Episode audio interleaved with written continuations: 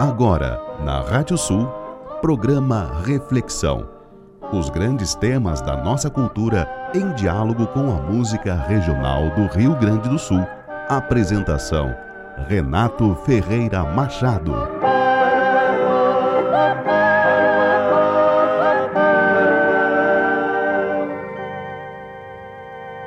Meu pai tem alma de campo, de rio, de mato e lagoa é um pouco inteiro de um todo unido numa só pessoa. É sol, é frio, é mormaço, é outono, primavera, é cheiro doce de terra numa tarde de garoa. Meu pai é um palanque erguido aguentando os sofrenaços. Meu pai tem marcas no couro de tombos e manotaços. É a doçura das cantigas sempre que a guitarra amiga se aquerencia em seus braços mas também a tempestade que leva tudo por diante, quando a razão só se mostra no fio sem alma do aço. Meu pai tem sábios conselhos e um jeito de ver a vida que transmite ensinamentos que me toca refletir. Faz parecer tão pequenos alguns monstros que por vezes se acampam em nossa mente para desviar a gente do caminho a prosseguir. Meu pai me disse que a vida nada mais é que uma viagem e que precisa coragem para levar a nossa cruz, pois a estrada muitas vezes tem esquinas traiçoeiras para confundir nosso rumo, tem caminhantes sombrios de alma escura e maleva, mas que não importa a treva para quem afirma seu passo, pois mesmo no breu da noite há sempre um raio de luz. O semblante do meu pai é de homem simples e rude. Mas quem conhece as verdades que habitam suas atitudes sabe que a alma do velho é doce como a pitanga e traz murmúrio de sanga e uma paciência de açude.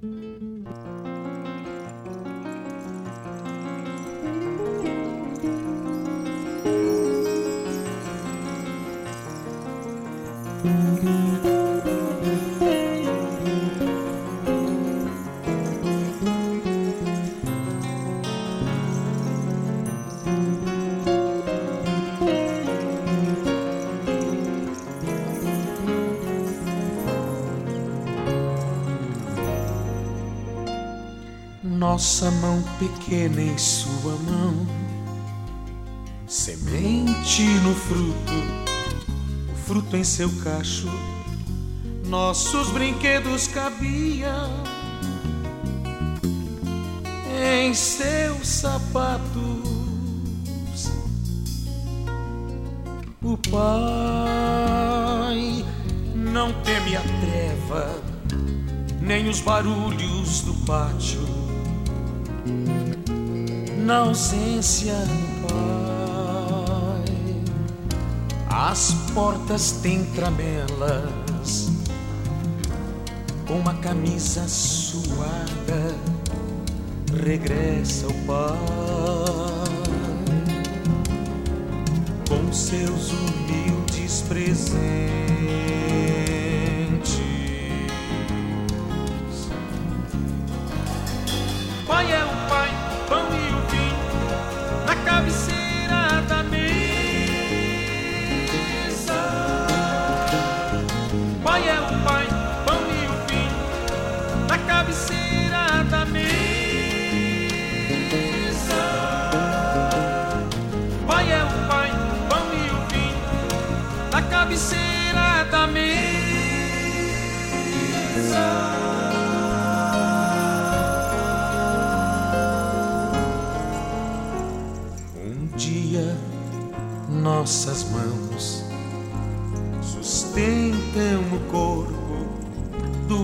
Que viaja sem malas ou regresso. Só nos resta tomar a mão do nosso filho e seguir a trilha curva do tempo.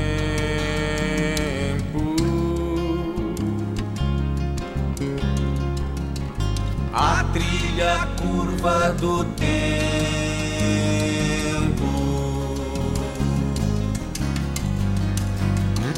Pai é o pai, pão e o vinho, na cabeceira da mente.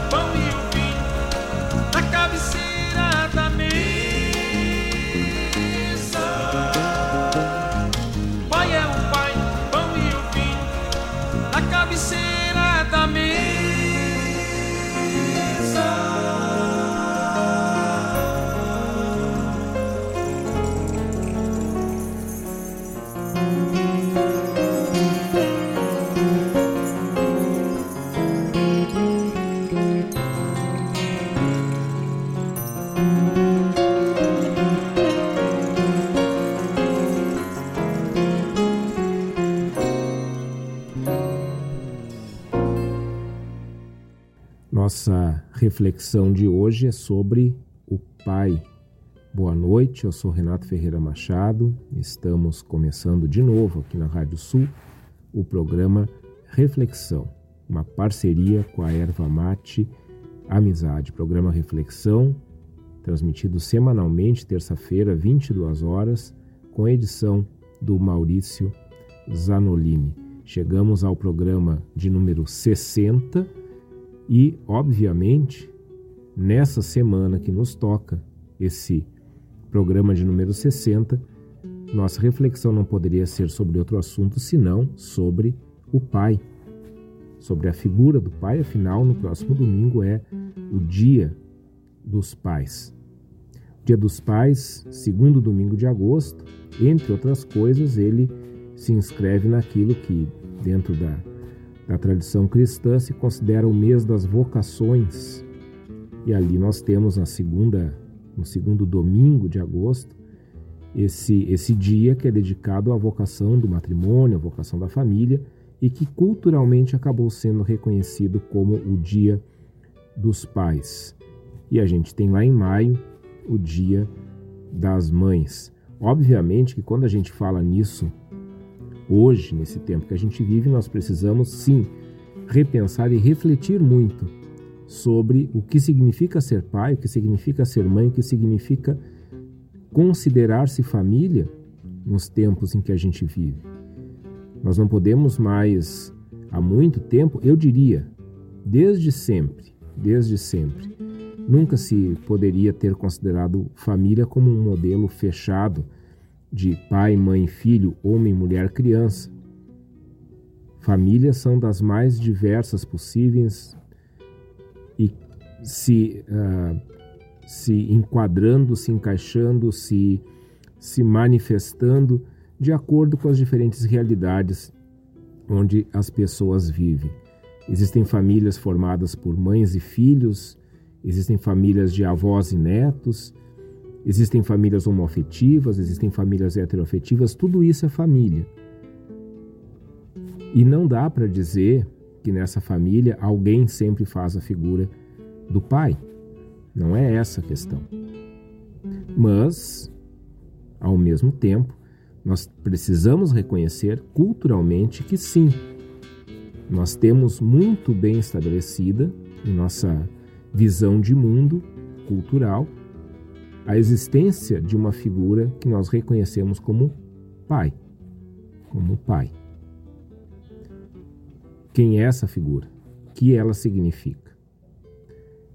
Claro que uma discussão que já aporta quando a gente fala em pai é a discussão sobre a questão do patriarcado, do patriarcalismo, que é um modelo de sociedade, um modelo cultural na qual a figura do pai, do avô, do homem da família, vamos dizer assim, ele não é apenas a referência, mas é a autoridade absoluta.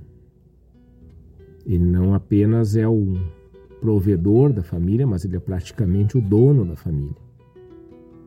E infelizmente nós temos sim, em nossa cultura, a figura do pai muito ligada a uma cultura patriarcal, uma visão patriarcal e patriarcalista de ser pai, de tornar-se pai. Então, torno-me pai e com isso torno-me dono de uma família.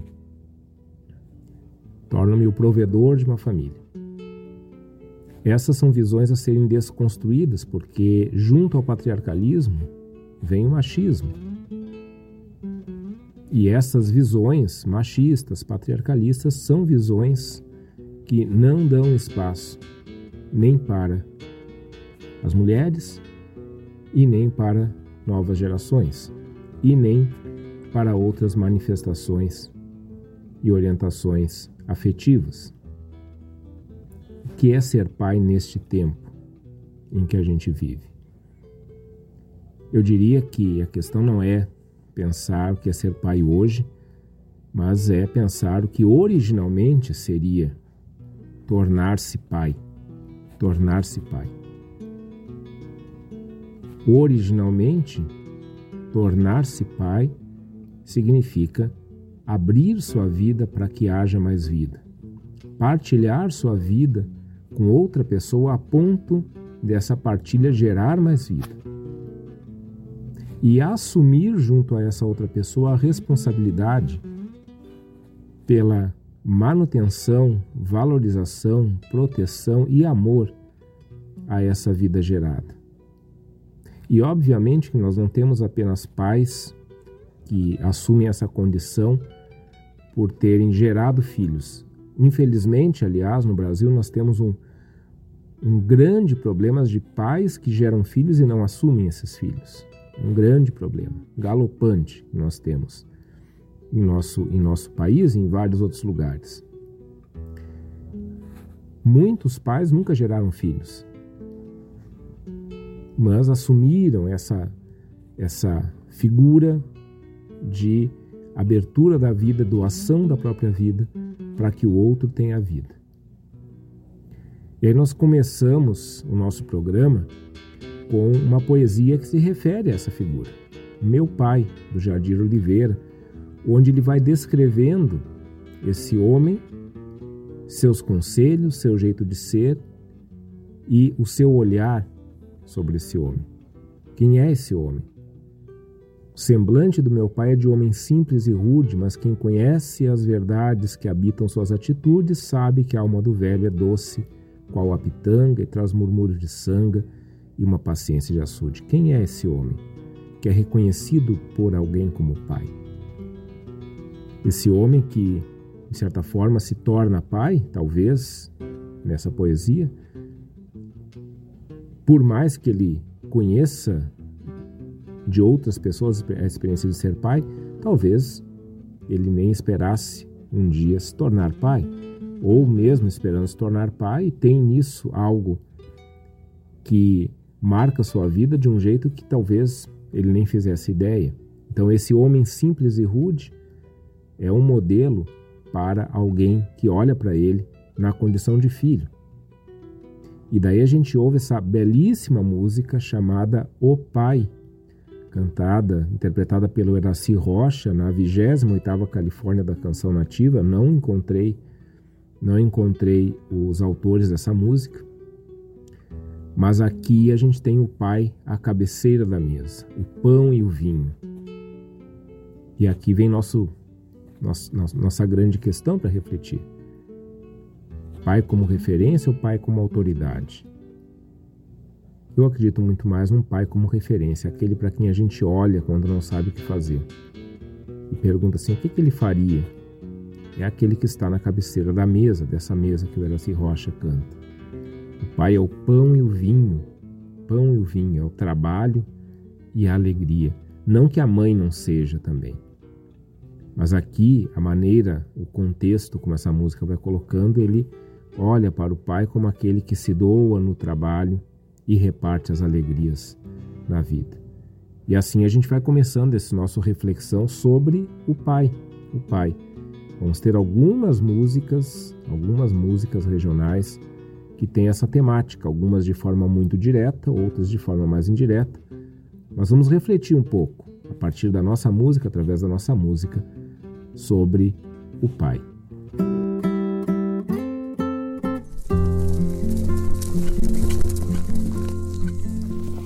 José! Ô, seu José! Tem um bilhete pro senhor aqui.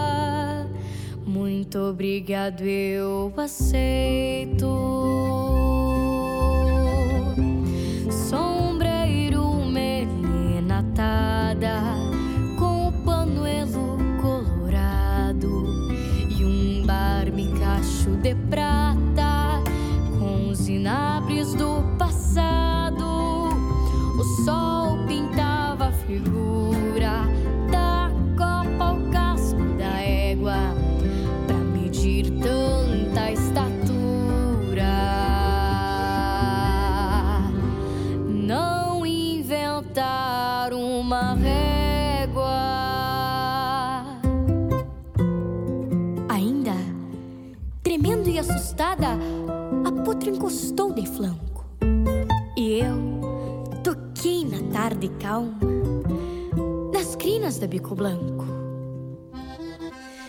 Não falo com forasteiro, foi o teu ensinamento. Mas tudo, tudo foi tão ligeiro que nem tormenta de vento.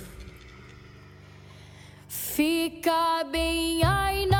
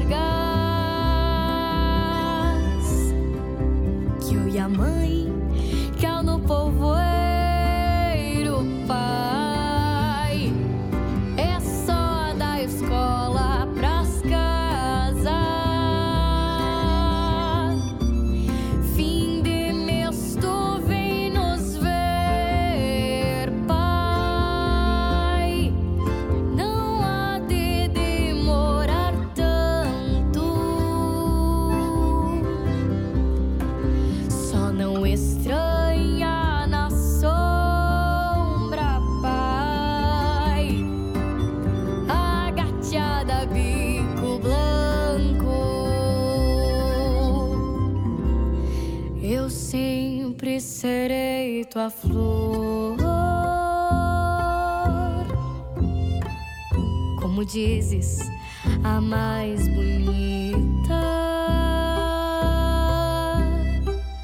Me despeço com amor.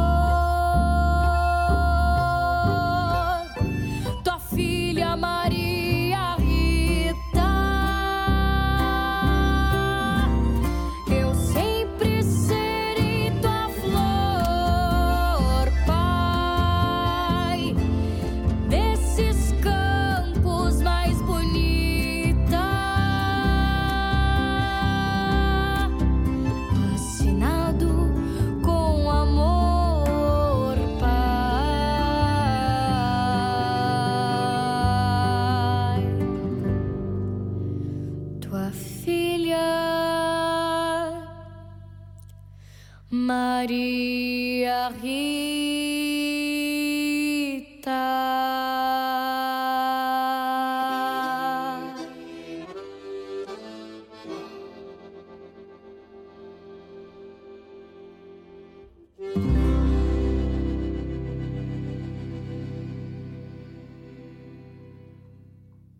Essa música se chama O Primeiro Romance. É uma composição do Sérgio Carvalho Pereira, abração, Sérgio, grande ouvinte, incentivador aqui do Reflexão, e do Christian Camargo, e a gente escutou essa música na interpretação da Luísa Barbosa. Isso mesmo, Luísa Barbosa nós já rodamos algumas uma vez aqui, programa sobre as mulheres, uma música com ela, ela que ficou conhecida no Brasil no The Voice Kids, mas que aqui já era bastante conhecida no, nos festivais, é alguém que sempre, na sua pouca idade, já naquela época já, já tinha uma atividade excepcional nos festivais e no circuito cultural aqui do Rio Grande do Sul. E aqui a gente tem uma relação da menina com o pai, da menina. Então esse pai que está de capataz numa fazenda, longe da mãe, ou melhor, longe da esposa, longe da filha, e nesse contexto aqui está se correspondendo por carta, né? Quer dizer, a filha se corresponde com carta com, com esse pai. Então, a, a letra que o, que o Sérgio e o Christian fizeram é uma carta da filha para o pai mandando notícias. É isso. A gente ouve ali até umas vozes no começo da, da música. É, que é a, exatamente a entrega dessa carta da filha para esse capataz ali que está nessa fazenda lá fora, né? Está longe da família, ele volta de vez em quando, né? Fica uma temporada com a família, volta para capatazear a fazenda e assim por diante. Aliás, tem um, um belo clipe dessa música, vocês encontram no YouTube, chamado Primeiro Romance, só para lembrar. E ali então é esse pai lendo a carta e a filha descrevendo esse cotidiano, e lá pelas tantas ela fala dessa, dessa, dessa égua, né? Enfim, mas essa égua, na verdade, a carta não é sobre a égua, é sobre quem montava a égua. Né? Que ela oferece um copo d'água e ao, ao dar a água para esse, esse moço que chegou montado, né? As mãos se tocaram, enfim, ela está dizendo que provavelmente ela tenha encontrado ali um, suposto namorado, provavelmente o primeiro namorado dessa, dessa menina. E ela meio que está pedindo permissão, já está fazendo uma barganha, dizendo: olha, não te preocupe, eu vou da escola para casa, da casa para a escola, mas talvez o senhor chegar lá, né, quando o senhor voltar, vai ver essa égua aí, amarrada na frente de casa. Ela está dizendo para o pai: vou começar a namorar, ou seja, a filha que está ficando adulta. Né? Adulto em termos, adulto em termos, porque dá a entender nessa música, né, uh, que a gente está tratando aqui de uma situação de tempos atrás, não de uma situação que estaria acontecendo na atualidade. É porque na atualidade essa, essa menina mandaria um, uma mensagem de WhatsApp para o pai, não uma carta. Uh, e quando a gente fala em idade adulta, um tempo atrás, a gente não está falando de alguém que vai se tornar adulto ali com seus 30 anos de idade.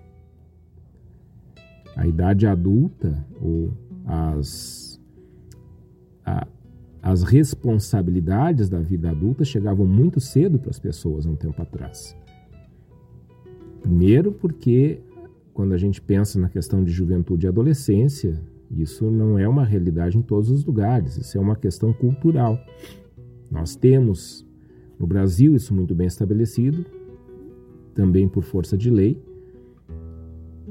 uh, onde a gente tem ali a adolescência junto com a infância é, resguardada por leis que não permitem o trabalho, enfim, que, que, que colocam como prioridade máxima nesse período a, a questão da formação escolar e assim por diante. Mas não era a realidade, não era a realidade, é, nem aqui no Rio Grande do Sul, nem em outros lugares do Brasil, principalmente no meio rural, há algumas décadas atrás. A realidade é que a menina, com seus 14, 15 anos, já estava pronta para casar. E aí, então, geralmente tinha algum pretendente. O próprio baile de 15 anos era exatamente para a família, principalmente o pai, apresentar a menina para a sociedade como alguém que já estava disponível para casamento. Esse é o sentido do, baile de 15 anos, da, da debutante. Hoje, claro, né, apesar do baile acontecer, não é mais esse o sentido que ele tem, mas nessa música o contexto parece esse. Então ela se preocupa em se justificar para o pai, dizer, olha, conheci e tal, né, tá tudo bem, Então, talvez o Senhor venha conhecer ele também, alguém que, que vai ser presente na vida. E aí, de novo, né, a gente precisa voltar nesse questionamento. Até que ponto que essa permissão não significa ela, é, ela dizer que estava saindo da proteção do pai para se tornar uma protegida de alguém com que ela vai namorar. Qual é o espaço da mulher nessa linha? E a gente sabe que isso não é a questão de responsabilizar ou culpar os homens desse tempo. Eles também viviam de acordo com o contexto. Mas é preciso a gente ter uma, uma certa mentalidade crítica para entender o que significa essa menina pedindo um espaço para que ela pudesse começar a namorar com esse rapaz que apareceu aí, né, passando por acaso na frente da casa. Né, e o quanto que ela vai ter autonomia, autonomia nessas relações para que ela possa ter o seu projeto de vida. A figura do pai suscita todas essas reflexões. Esse homem que, mesmo longe, precisa ser informado dos movimentos da mãe e da filha para que ele possa continuar sendo o, tendo a responsabilidade necessária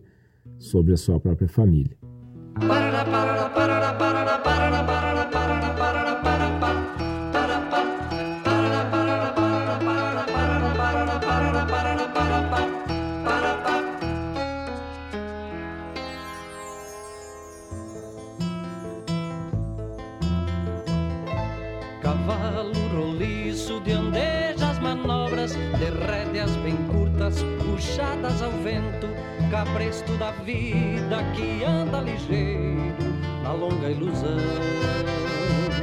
do caudilho campeiro, deixando na estrada o rastro riscado, com graça reponta sua tropa de sol.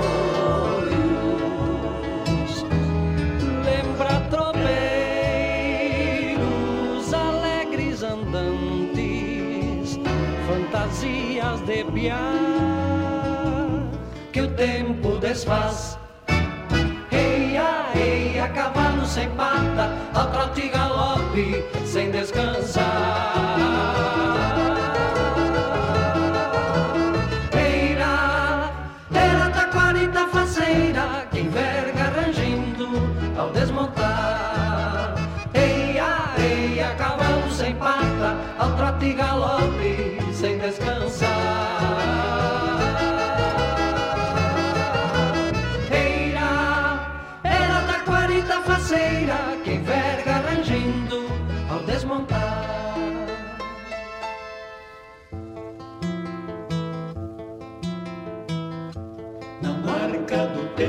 Piazito se perde andando a cavalo nos campos da mente. Imagens tão lindas que ficam guardadas na estrada do sonho e do riso contente de tantos tropeços que na vida levou. Guarda ainda as marcas de suas andanças.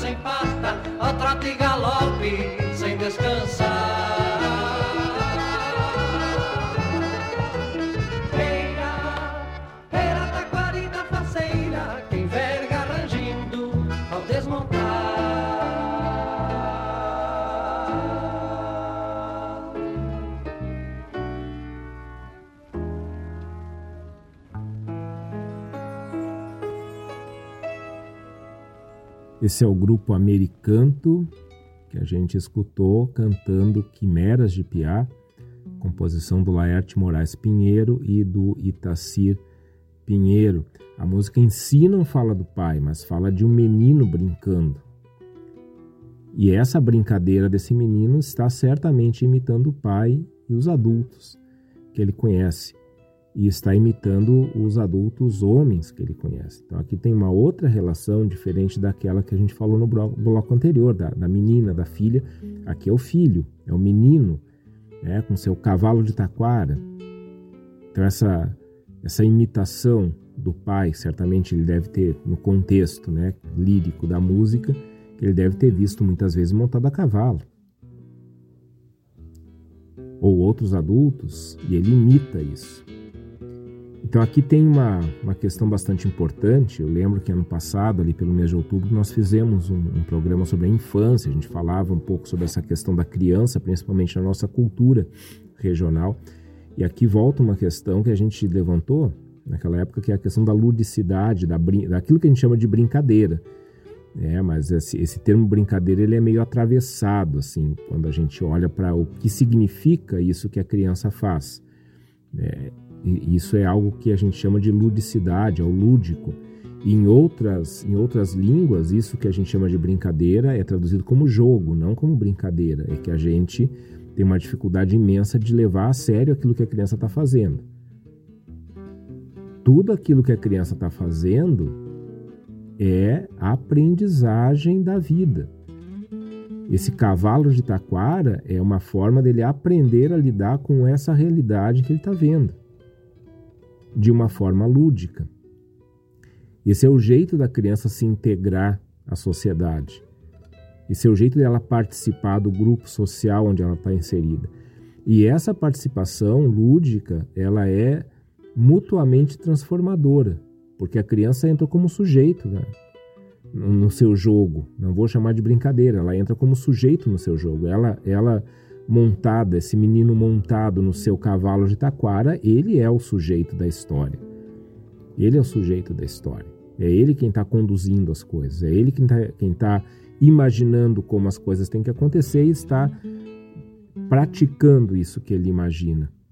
E ao mesmo tempo a realidade vai dando rumos para essa subjetividade. Então, um outro menino que não seja desse meio não vai se imaginar num cavalo de taquara. Talvez faça isso por conta daquilo que vê eh, em algum filme, alguma coisa assim, mas não pelo que vê no dia a dia.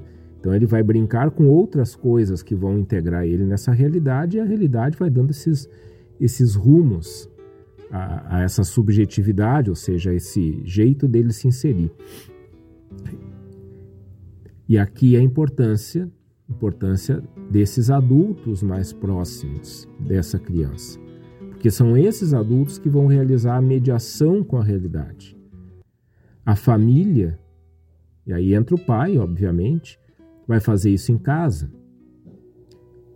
E o que significa fazer isso em casa? Em primeiro lugar, é a educação afetiva, a educação da autonomia, o pai, a mãe, aquelas pessoas que estão ali na casa onde habita essa criança. Elas têm com essa criança o compromisso afetivo de dar espaço para que ela cresça com autonomia. E fora de casa, na escola, essa criança precisa experimentar a alteridade, o encontro com os diferentes. Não basta a casa e não basta só a escola. As duas, os dois lugares precisam precisam se complementar. A família da criança não está na escola. A família da criança não está na escola. Na escola, a criança não vai encontrar com a família, vai encontrar com colegas, com profissionais, vai encontrar com crianças da idade dela que são diferentes dela, e isso é viver em sociedade. A família da criança não é uma escola. A família é família, é o lugar da afetividade. A, a, a criança não vai para casa para ter aula. Então, vejam, eu estou falando tudo isso e lembrando né, desse ano e meio de pandemia, onde as crianças, a, a sala de casa virou a sala de aula através de, de, de instrumentos de educação à distância, e para muitas e muitas crianças, nem isso foi foi possível, nem isso foi possível.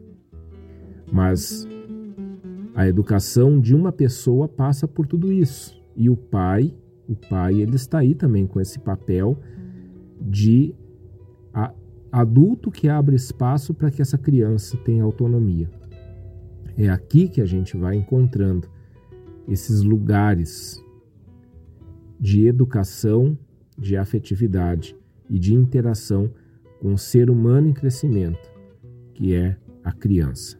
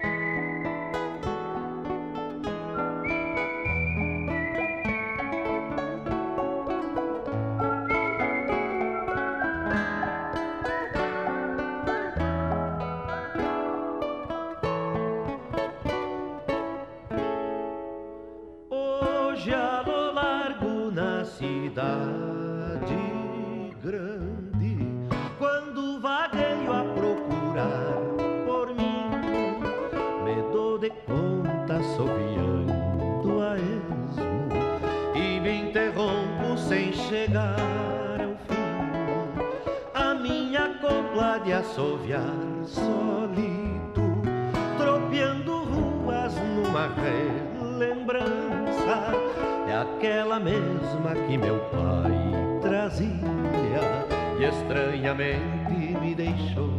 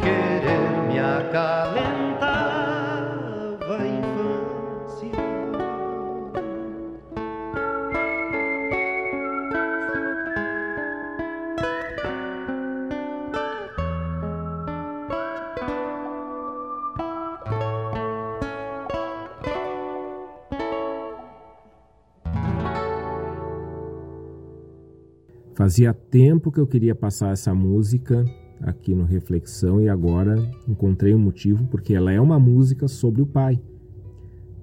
Essa belíssima composição do José Fernando Gonzalez e do Luiz Carlos Borges, que a gente escutou com o Luiz Carlos Borges cantando, se chama A Copla de Assoviar Solita. É um clássico da nossa música nativista e me chama a atenção porque aqui o pai se torna canto, o pai se torna música.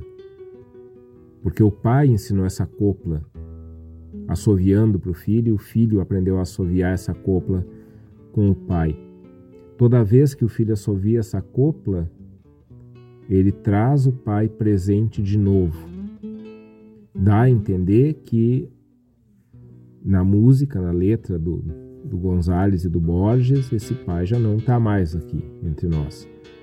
Mas assoviar essa copla aprendida do pai faz com que o pai esteja presente de novo. Num campo religioso, a gente pode dizer que essa copla é uma espécie de sacramento da presença do Pai. E mais do que isso, ou junto a isso, quando essa, esse filho assovia a copla aprendida do pai, ele está incorporando o pai. O assovio sai do, da boca do filho, da respiração, do sopro do filho. Mas esse sopro foi aprendido com o pai. Então, de certa forma, ele se torna o pai ao assoviar essa copla, porque naquele momento ele está fazendo exatamente o que o pai fez. É linda essa música porque ela, ela traz essa realidade do humano que transcende o tempo através através de algo como a arte.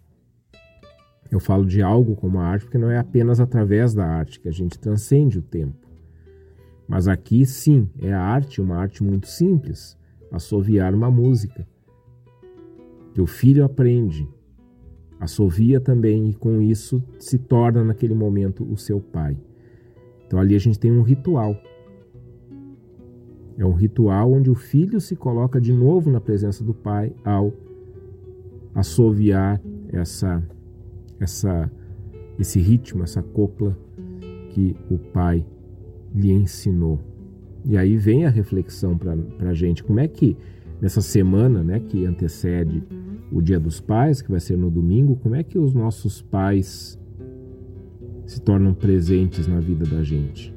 Quais são as coplas existenciais que nossos pais nos ensinaram? O que a gente leva na vida da gente que torna nosso, nossos pais presentes? Esse é um exercício interessante porque às vezes realmente né, o pai já faleceu, é o pai de alguém, de algumas pessoas, de muitas pessoas já faleceu e, e já faleceram e, e, talvez essas pessoas que já não têm seu, seu pai presente fisicamente recorram a isso que torna ele presente meio para se aconselhar às vezes com seu pai é, separado aí pela questão é, da morte às vezes é um, é um objeto, uma roupa, um, algo que foi escrito né, por essa pessoa, um lugar que se visitava junto.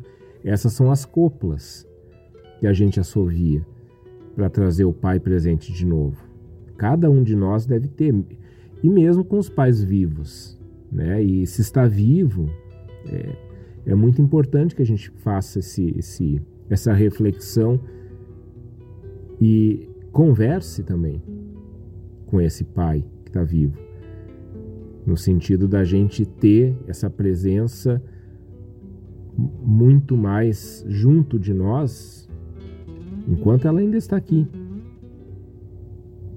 Porque talvez nesse, esses pais vivos ainda não tenham uh, ensinado a nossa copla. Né? Não necessariamente na infância, às vezes essa copla vai ser assoviada para a gente depois de adulto. Mas alguma coisa fica, alguma coisa a gente leva. E aí está de novo um dos sentidos da paternidade, que é seguir adiante também na vida daqueles para quem se foi pai. Então, tudo isso entra nesse pensar a paternidade, nesse pensar-se pai, que é um pensar-se como presença na vida de outra pessoa.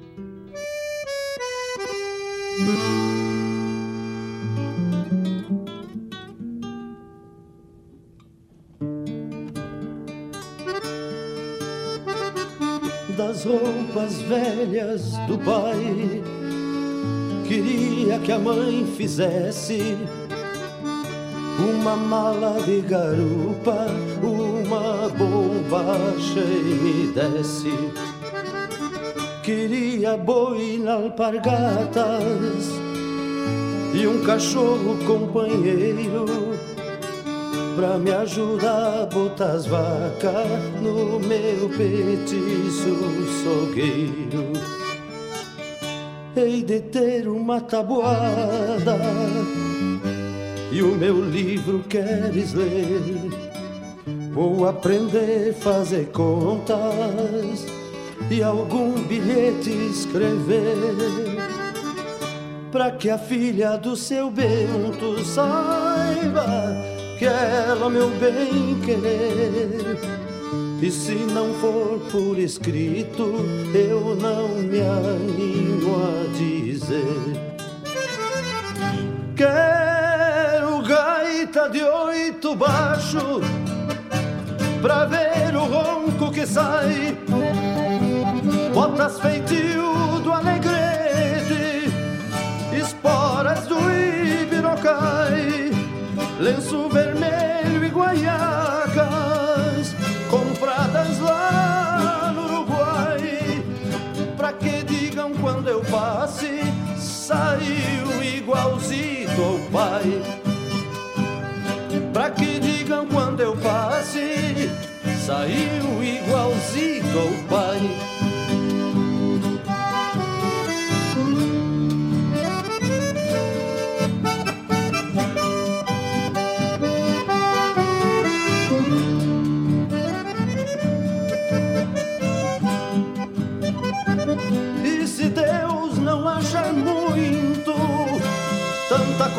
Que eu pedi.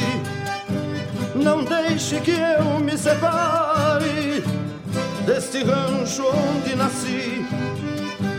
Nem me desperte tão cedo do meu sonho de guri.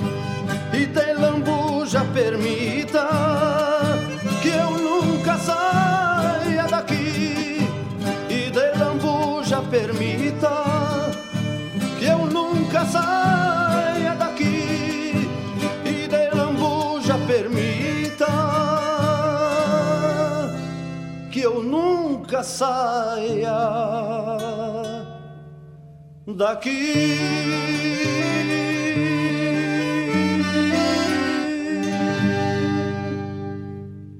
Como é que a gente ia fazer um programa sobre o pai e não rodar essa música? É essa música que se chama Guri. Todo mundo conhece essa música da Califórnia da Canção, composição do João Batista Machado, do Júlio Silva Neto, interpretada, claro, pelo César Passarinho, que imortalizou essa música. Foi a grande ganhadora da edição, dessa edição da Califórnia, onde ela se apresentou. Saiu igualzito ao pai. O que, que significa ser igual ao pai? Como alguém que pesquisa a, a relação entre religião e cultura, é, essa música, obviamente, ela, ela para mim, ela cai como uma luva, porque dentro da tradição cristã, é, reconhecer, por exemplo, Cristo como Filho de Deus significa dizer que ele é igualzito ao Pai. É a mesma coisa. E essa é uma imagem que passa para a nossa cultura também muito fortemente através do cristianismo, até porque no Ocidente, na cultura ocidental, essa relação com o transcendente, com o mistério, com aquilo que nós acabamos denominando como Deus, principalmente a partir da cultura grega e romana, porque uh, o, o, o povo israelita não chamava Deus de Deus, eles tinham outras denominações para isso, mas nós acabamos pegando essa denominação grega e romana e identificar essa essa essa imagem, essa figura de Deus com o Pai é algo que, que nasce no cristianismo. Isso, isso, no contexto histórico de Jesus, é um absurdo para o povo israelita é, trazer, puxar Deus para essa condição de Pai, que é uma condição tão humana. E aí Jesus, como filho de Deus, é igualzito ao Pai, igual ao Pai. E essa música é fantástica nesse sentido, porque ele, ela começa dizendo das roupas velhas do pai, queria que a mãe fizesse uma mala de garupa, uma bombacha e lhe desse. Ele vai vestir as roupas do pai, modificadas. Então ele vai se revestir do pai. Ele leva o pai sobre o seu corpo como mala de garupa e olha, olha o significado disso, né? A mala de garupa é aquela que a gente bota no ombro, né? E a gente coloca, leva as coisas que a gente tem que levar e bota no ombro quando a gente está de a pé. Depois a gente a cavalo bota no lombo do cavalo, então é por isso que ela é de garupa. E ali a gente vai colocando as coisas, as coisas que a gente precisa levar. Então essas roupas do pai, essa experiência do pai, essa figura do pai é a mala de garupa desse filho. É ali dentro que ele leva as coisas da sua vida. O pai é, é, por isso que eu dizia, o pai, ser pai, tornar-se pai é abrir espaço na sua vida para que o outro tenha vida. E ele também vai vestir as bombachas que são feitas das roupas velhas do pai. Vestir bombacha significa tornar-se homem, tornar-se adulto. Lembrem que eu falei lá naquele bloco que a gente ouviu a Luísa Barbosa cantando o que, que era tornar-se adulto no contexto rural do Rio Grande do Sul há um tempo atrás, algumas décadas atrás. Tornar-se adulto, tornava-se adulto muito cedo. Então, vestir as bombachas significa não vestir mais calças curtas, vamos dizer assim, tornar-se adulto. Ele vai se tornar adulto usando as roupas do pai, ou, ou o tecido de que eram feitas as roupas, as roupas velhas do pai, as roupas que já não servem mais ao pai, mas servem para ele. E ao pegar essas roupas velhas do pai, que são passado, esse guri está projetando o futuro.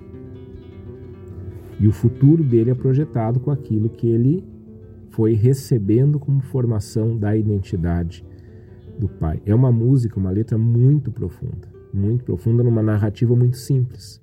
É o menino falando dos seus planos a partir do pai.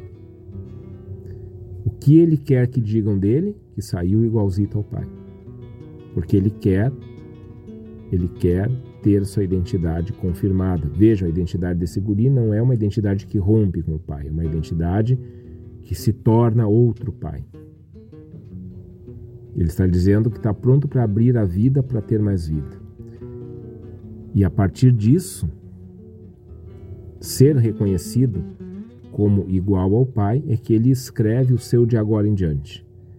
Ele vai ser outro Pai dali para frente, levando consigo, seja na roupa, seja no reconhecimento dos outros, a identidade do seu Pai original.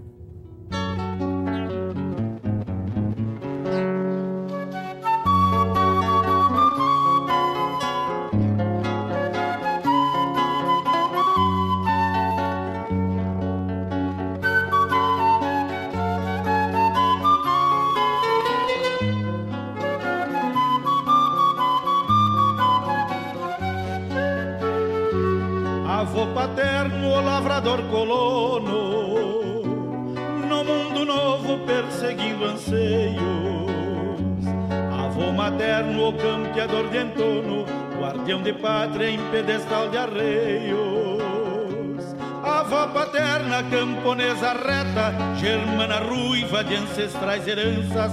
Avó materna, campesina inquieta, amando a terra e maldizendo as lanças. Amando a terra e maldizendo as lanças. A mãe chirua de morenas cores o pai, o ruivo, tropeador de livros, que enfeitiçados como beija-flores, fizeram ninhos nos rincões nativos, enfeitiçados como beija-flores,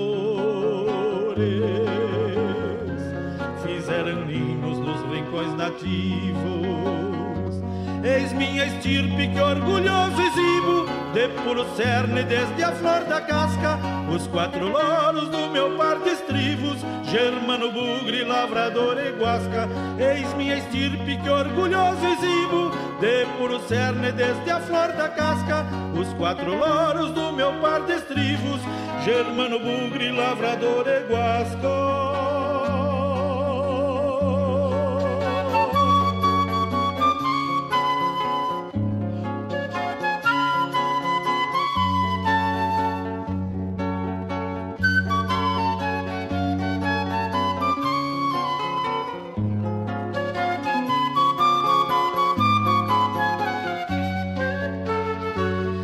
dei o sangue que me perpetua aos meus dois filhos para me perpetuarem, legando as baldas que do pai herdarem a nova estirpe do rincão charrua.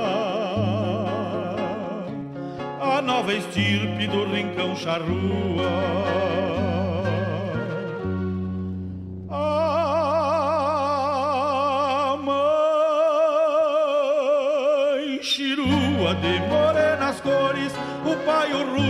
Tropeador de livros que enfeitiçados como beija-flores fizeram ninhos nos rincões nativos que enfeitiçados como beija-flores fizeram ninhos nos rincões nativos.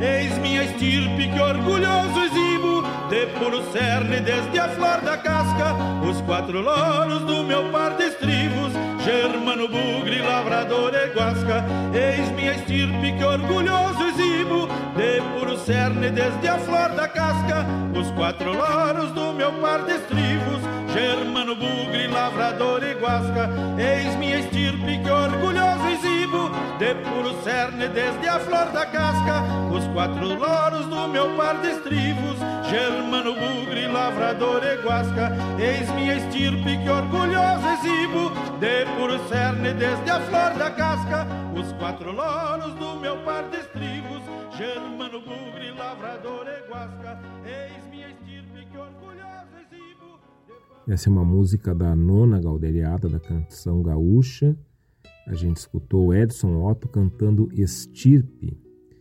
nessa nossa nesse nosso programa sobre o pai. E aqui a gente volta um pouco mais para trás, além do pai. Porque vejam que essa música vai descrevendo essa ascendência né, de quem está cantando. Sou filho, sou neto, sou bisavô, enfim. As histórias por trás da nossa história. A gente às vezes, muitas vezes, não tem consciência do que veio antes de nós para que a gente pudesse estar aqui. Quantas pessoas caminharam, se sacrificaram para que nós estivéssemos aqui nesse momento? Na minha audição de estirpe, é disso que essa música trata, é assim que eu enxergo e que eu escuto essa música. É a gente criando consciência de quem veio antes não para ficar preso no passado, mas para a gente compreender os processos de onde nós saímos, os processos que nos geraram. Nós somos livres para escrever o futuro diferente, mas a gente sim carrega um compromisso, uma dívida, no mínimo, com quem veio antes. Aí a gente, a gente olha para nossas origens, para nossas genealogias, aliás, isso é uma coisa bastante corriqueira, as pessoas buscando saber da sua origem mais ancestral, é, como que procurando uma identidade perdida. E a gente vivendo aqui num país como o Brasil, num estado como o Rio Grande do Sul, a gente sempre se dá conta disso que é, países como o Brasil são um ponto de encontro de muitos povos. O Brasil foi formado do encontro de muitos povos, nem sempre um encontro pacífico, justo, mas sim, né, muitos povos vieram para cá. Mas a gente não pode deixar de chamar a atenção num programa sobre o pai ao escutar uma música que se chama Estirpe.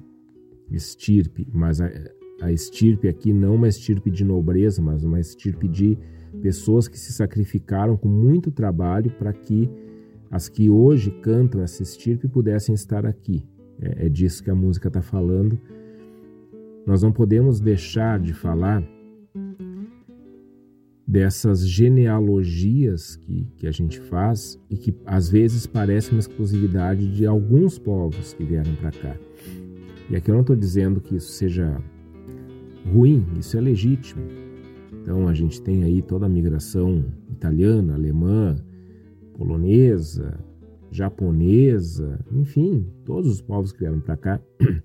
E, e, é bem, bem comum e muito legal isso aí, as pessoas buscarem qual é a sua ascendência. Essas famílias que chegaram aqui, alemãs, italianas, por exemplo, de onde vieram, quem eram né, os, ante, os, os antepassados lá na Europa. Então, teve uh, tempos atrás, já há muito tempo atrás, né, mas enfim, eu lembro quando começou isso, a coisa da dupla cidadania. É, aí, claro, vamos lembrar também dos açorianos, né? A gente, como a gente fala língua portuguesa, a gente às vezes não lembra que também os portugueses, vamos pegar aqui no Rio Grande do Sul, né? O pessoal dos Açores praticamente fundaram Porto Alegre. Isso também foi uma imigração, então ali também existem genealogias, mas nós não podemos deixar de perguntar o que, que a gente sabe da genealogia dos nossos povos originários, por exemplo, que, que não é talvez organizada do jeito que uma genealogia europeia é organizada. O que, que nós sabemos? O que, que nós sabemos da genealogia afro-gaúcha? Quem são essas pessoas que vieram para cá na pior condição de todas, que foi na condição de escravidão? De onde elas vieram? Quem eram seus antepassados? De que lugar do continente africano essas pessoas vieram? Não que isso não exista, isso existe, mas isso não circula, às vezes, é, de uma forma tão popularizada quanto outras genealogias. E a genealogia exatamente é a coisa de achar o, os pais dos pais. Né? Então existem sim estudos, pesquisas sobre a genealogia afro-gaúcha. Existem estudos bem aprofundados sobre as genealogias dos povos originários, dos nossos indígenas. E é bom que a gente saiba que às vezes a gente talvez se considere né, de uma certa ascendência e tal, mas daqui a pouco nós temos, e provavelmente temos, parentesco, sim, com nossos povos originários e com os, o povo afro-gaúcho. Talvez a gente tenha aí nossa árvore genealógica, indígenas, negros. Vai saber. Nós somos um país onde essas misturas foram acontecendo nem sempre de forma justa, nem sempre de forma pacífica, repito. Às vezes de forma muito opressora, muito injusta, mas aconteceram. Então, ao olharmos essa nossa possível estirpe do que que a gente está falando, quem a gente encontra, quem a gente acha que vai encontrar e quem, quem a gente realmente vai encontrar nessa estirpe e de que forma que essa história acabou sendo escrita.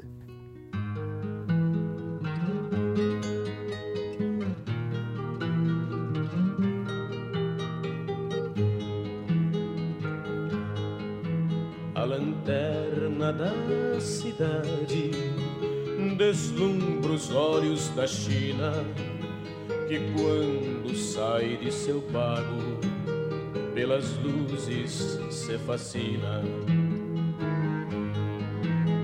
Nas grossas mãos calejadas de sanga, planta e capina se acende a luz do desejo de cambiar de pago esse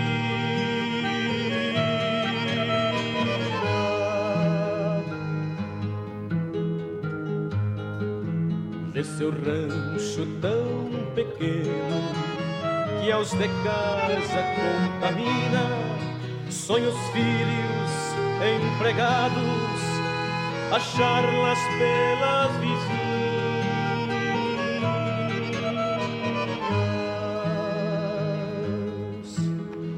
Sorte melhor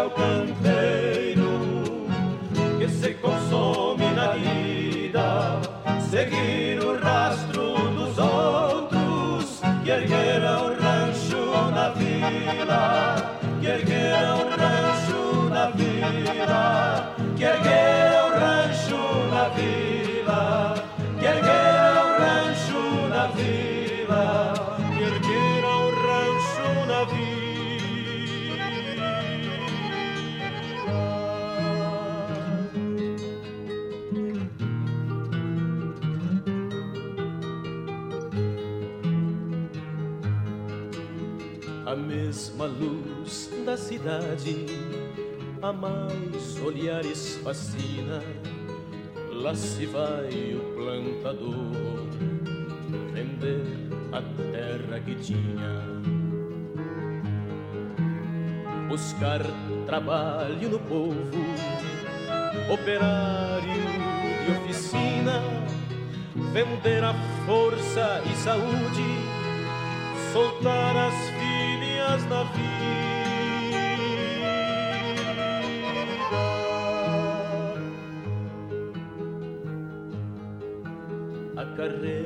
Vai vergada, os ombros vão mais ainda, logo, logo estão changueando pelo prato de comida.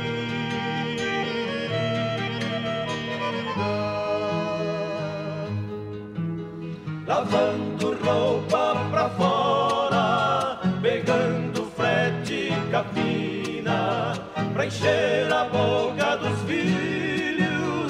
encher a vida vazia, e encher a vida vazia, e encher a vida vazia, e encher a vida vazia,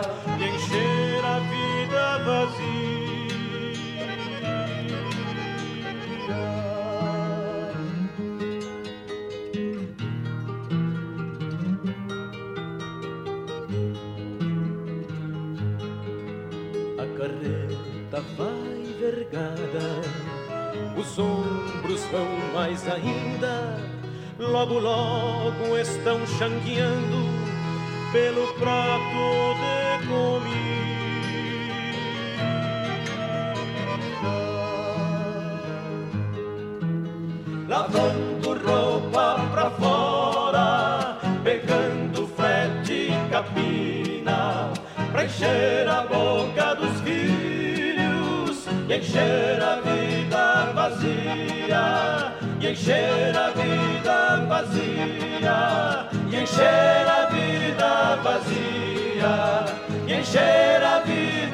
Vazia, e encher a vida vazia.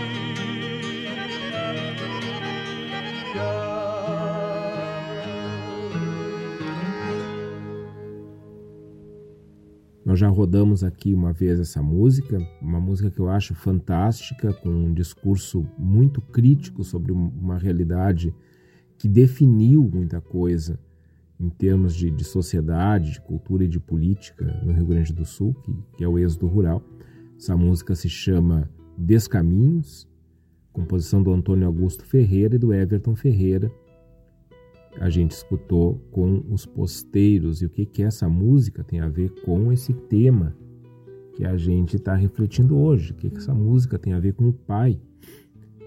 Se vocês repararem, ela quase que o tempo todo ela, ela é narrada pelo pai. Este pai que tem sobre os ombros o a responsabilidade do sustento e do destino da sua família. Aí a gente tem que voltar naquilo que a gente falou no começo da cultura patriarcal, né? que acaba sobrecarregando o próprio homem, acaba colocando sobre a, sobre a responsabilidade do homem é, tomar as decisões, quando na verdade é no diálogo que a gente decide as coisas, é principalmente o pai. E aqui esse esse pai ele está olhando ele está olhando as luzes da cidade a partir do campo e está tentando decidir o rumo que vai dar para sua família. E aí a família toma esse descaminho, falando como muitas outras músicas falam dessa degradação humana que ocorre no êxodo rural. E aí ele vai descrevendo, né, o que o que fazer né, buscar trabalho no povo, soltar as filhas na vida, vejam, vamos voltar lá no primeiro romance cantado pela Luísa Barbosa, né, que está lá pedindo permissão do pai para namorar, que significa esse soltar as filhas na vida,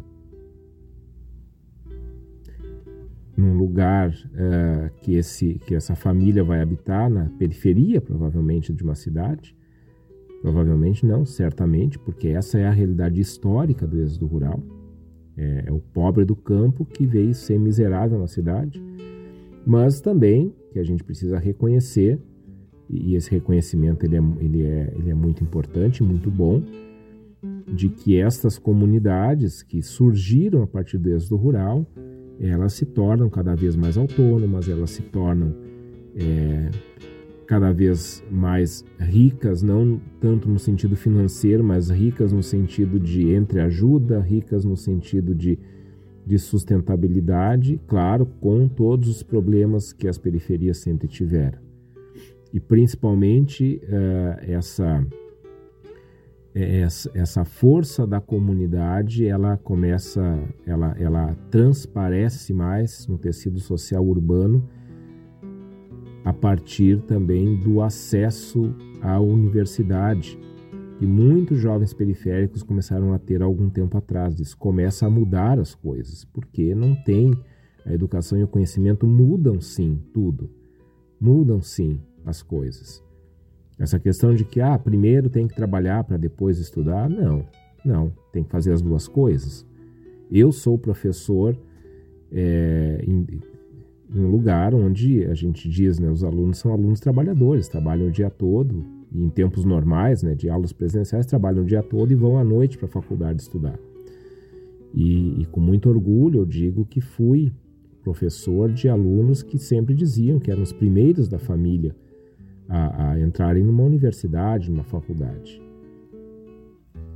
Então, essas periferias, essas comunidades, elas vão se transformando pela força desses jovens que estão é, num meio onde são instigados a não só adquirirem conhecimento, mas a, a, a transformarem a realidade a partir do conhecimento. E que são filhos, netos dessas famílias descritas aí na música, onde algum pai, algum pai toma a decisão junto né, com, com seus filhos, junto com a, com a sua esposa, de sair do campo e vir para a cidade.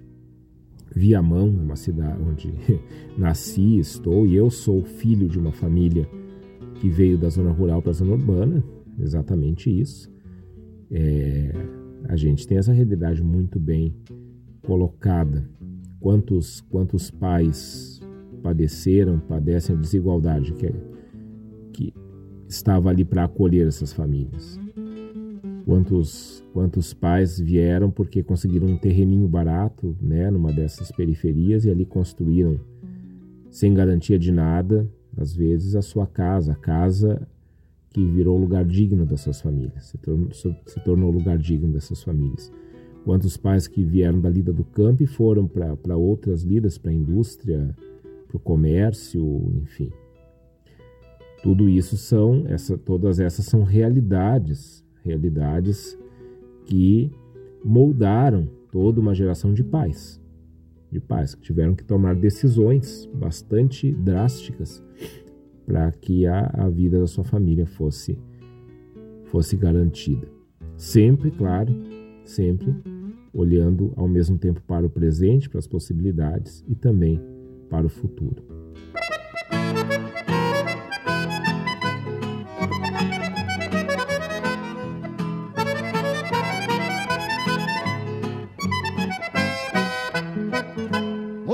buenos dias te aproxega, na pampa tua estampa nos refaz.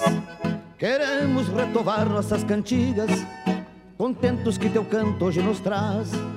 Mocito puxa um banco, senta e canta, no jeito do teu tempo as tradições, que há muito nosso pago te esperava, pra grande comunhão das gerações. Que há muito nosso pago te esperava, pra grande comunhão das gerações. Teus sonhos trazem ânsias que conheço, pois eu também sonhei me libertar. Porém a realidade, companheiro, é sanga muito cheia para cruzar. Não pensa que sou velho e terrenego, quem canta nunca é velho para cantar. E sei que tu tens muito a oferecer-me, e eu tenho tanta coisa a te ensinar. E sei que tu tens muito a oferecer-me e eu tenho tanta coisa a te ensinar.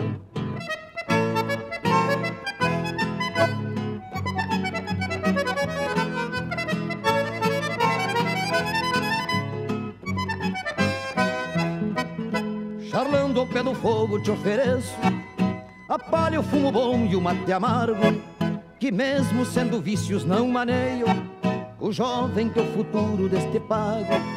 Mocito, nosso canto já tem rumo, mas conta com teu verso sangue novo, somando nas cantigas de outras eras, valores culturais do nosso povo. Somando nas cantigas de outras eras, valores culturais do nosso povo.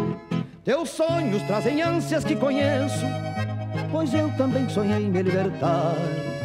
Porém a realidade, companheiro, é sanga muito cheia para cruzar.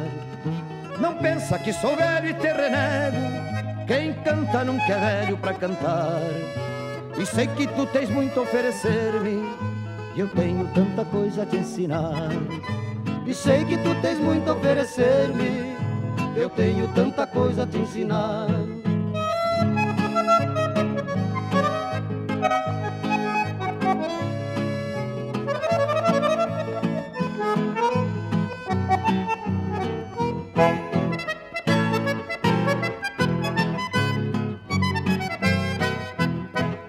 Charlando ao pé do fogo te ofereço a palha, o fumo bom e o mate amargo, que mesmo sendo vícios não maneio, o jovem que é o futuro deste pago. Mocito, nosso canto já tem rumo, mas conta com teu verso sangue novo, somando nas cantigas de outras eras, valores culturais do nosso povo. Somando nas cantigas de outras eras, valores culturais do nosso povo. Teus sonhos trazem ânsias que conheço, pois eu também sonhei me libertar. Porém a realidade, companheiro, é sanga muito cheia para cruzar. Não pensa que sou velho e te renego, quem canta não quer velho para cantar. E sei que tu tens muito a oferecer-me, eu tenho tanta coisa a te ensinar. E sei que tu tens muito a oferecer-me, eu tenho tanta coisa a te ensinar. E sei que tu tens muito a oferecer-me, eu tenho tanta coisa a te ensinar.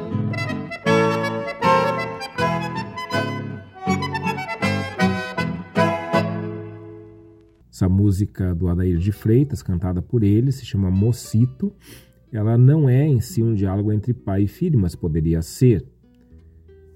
Ela, ela vem para o nosso programa porque eu acredito que ela, ela toque num ponto bem importante sobre a questão do pai, que é o, a questão do, do espaço que os pais devem abrir para os filhos.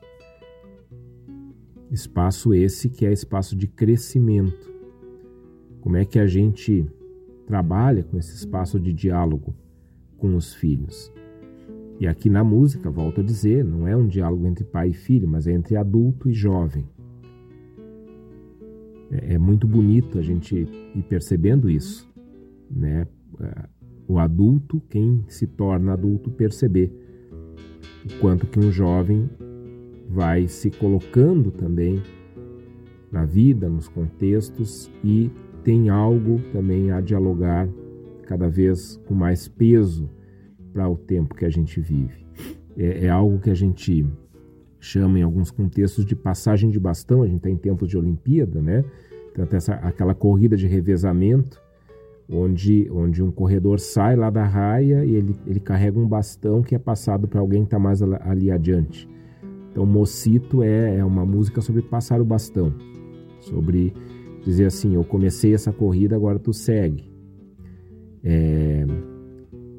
E na corrida de revezamento, quando se passa o bastão, na medida em que se aproxima aquele que largou antes, vem lá de trás, aquele que está esperando já começa a correr.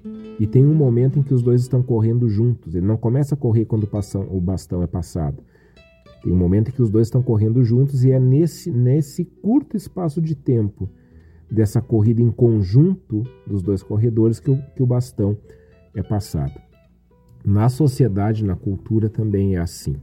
Ou, pelo menos, quando é assim, as coisas, é, as coisas tendem a ser melhores, a dar mais certo.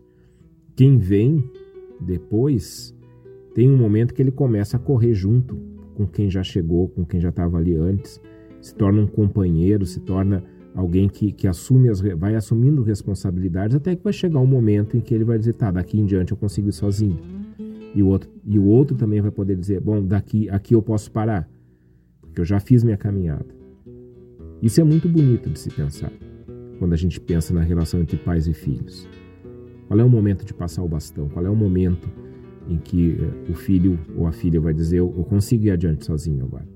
Qual é o momento em que o pai né, eu diria também a mãe, enfim, os adultos né, envolvidos nessa relação podem dizer: vai em frente que a gente chegou até onde a gente podia, agora é contigo. Então, o Mocito é sobre isso. E é muito legal, né, é, o adulto dizendo para o jovem que, que ele, ele quer escutar, porque ele tem muita coisa a aprender com esse jovem. Voltando à corrida de revezamento, o corredor que recebe o bastão, ele vai correr por um lugar que o outro não vai correr. Isso é a visão de tempo. Nós não vamos viver, ninguém vive para sempre. Para quem a gente passa o bastão? E ser pai é saber passar o bastão também. Quando a gente assume a identidade da gente no tempo, a gente está amadurecendo. E, e, a gente tem um problema que a gente vive é, hoje, alguns, alguns pesquisadores chamam de hiato geracional. Hiato é, é aquele, aquela parte onde não tem, não tem nada, né? Então tem uma, uma pausa geracional. Porque a gente já de muito tempo vem uh, com algo que se tornou padrão na nossa cultura, que é a ideia de que todos precisam ser jovens ou aparentar juventude. E isso não é bom para ninguém principalmente para os jovens. Para o adulto é pior ainda, porque a idade adulta ela é uma fase da vida a ser assumida. É a idade em que, na nossa cultura, a gente vai assumindo as responsabilidades que precisa assumir para tocar a vida da gente com autonomia. Querer ser jovem para sempre é não reconhecer o seu papel no tempo e o adulto que tenta ser jovem para sempre vai ter uma enorme dificuldade de dialogar com os jovens reais desse tempo. Parece o contrário, mas é exatamente isso. O diálogo entre jovens e adultos é muito melhor quando o adulto é adulto e não uma imitação do jovem. Então, sejamos adultos. E quando a gente pensa em paternidade, quando a gente pensa no pai, por mais que nós tenhamos pais jovens, por mais que nós tenhamos pais jovens, tornar-se pai, tornar-se pai, significa dar um importante passo para dentro da vida adulta. Por isso, cada coisa precisa ter seu tempo também. A gente não pode queimar etapa na vida. Mas tornar-se pai é, sim, dar um passo importantíssimo para dentro da vida adulta. Assim como tornar-se mãe também. Ninguém nasce pai. Todos nós nascemos filhos e filhas. Tornar-se pai significa a gente sair da condição de filho, sem deixar de ser filho, e dar um outro passo nessa corrida de revezamento. E dizer, ó, agora vem outro depois de mim. Mas a gente tem muito a correr aqui nessa pista antes de eu passar o bastão. E talvez lá na frente, aquele corredor olhe para trás e diga: olha, só cheguei aqui porque aquele corredor primeiro lá me passou o bastão com o sacrifício da corrida dele.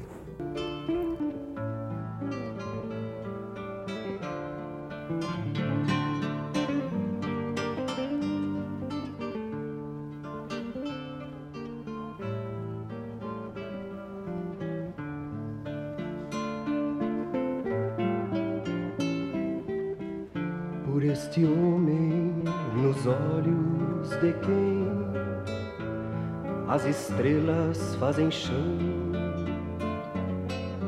e em cujas mãos há uma força tamanha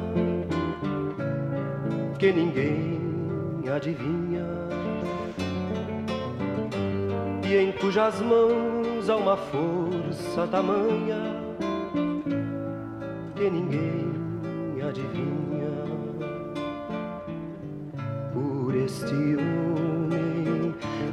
claro de céu, resto de verde, berro de boi, pitangas colhidas na festa da vida, carícia de campos cobertos de trigo.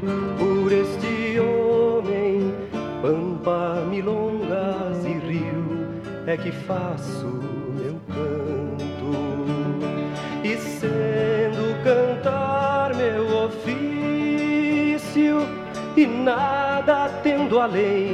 desta voz,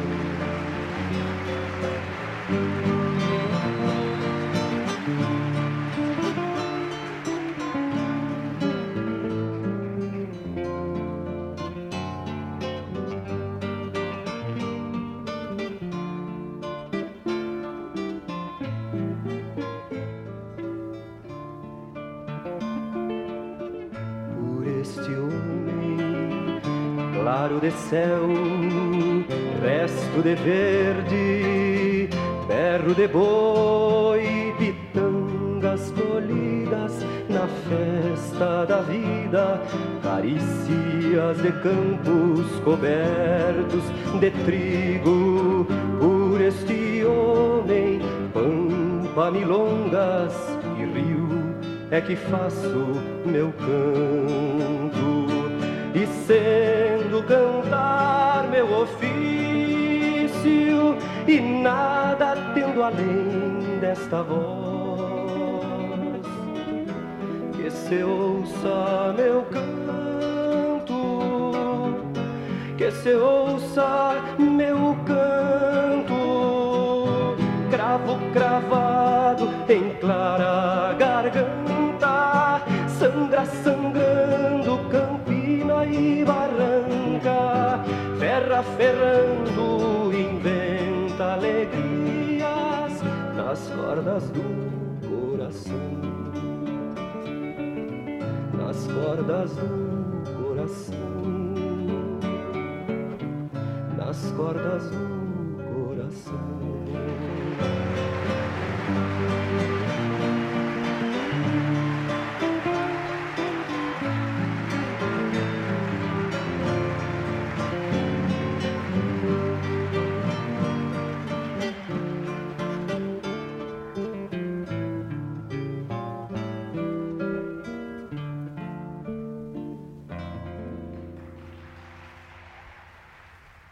gente tocou essa música recentemente naquele programa especial sobre o Mário Barbará. Também fechou o programa, aquela música, essa música.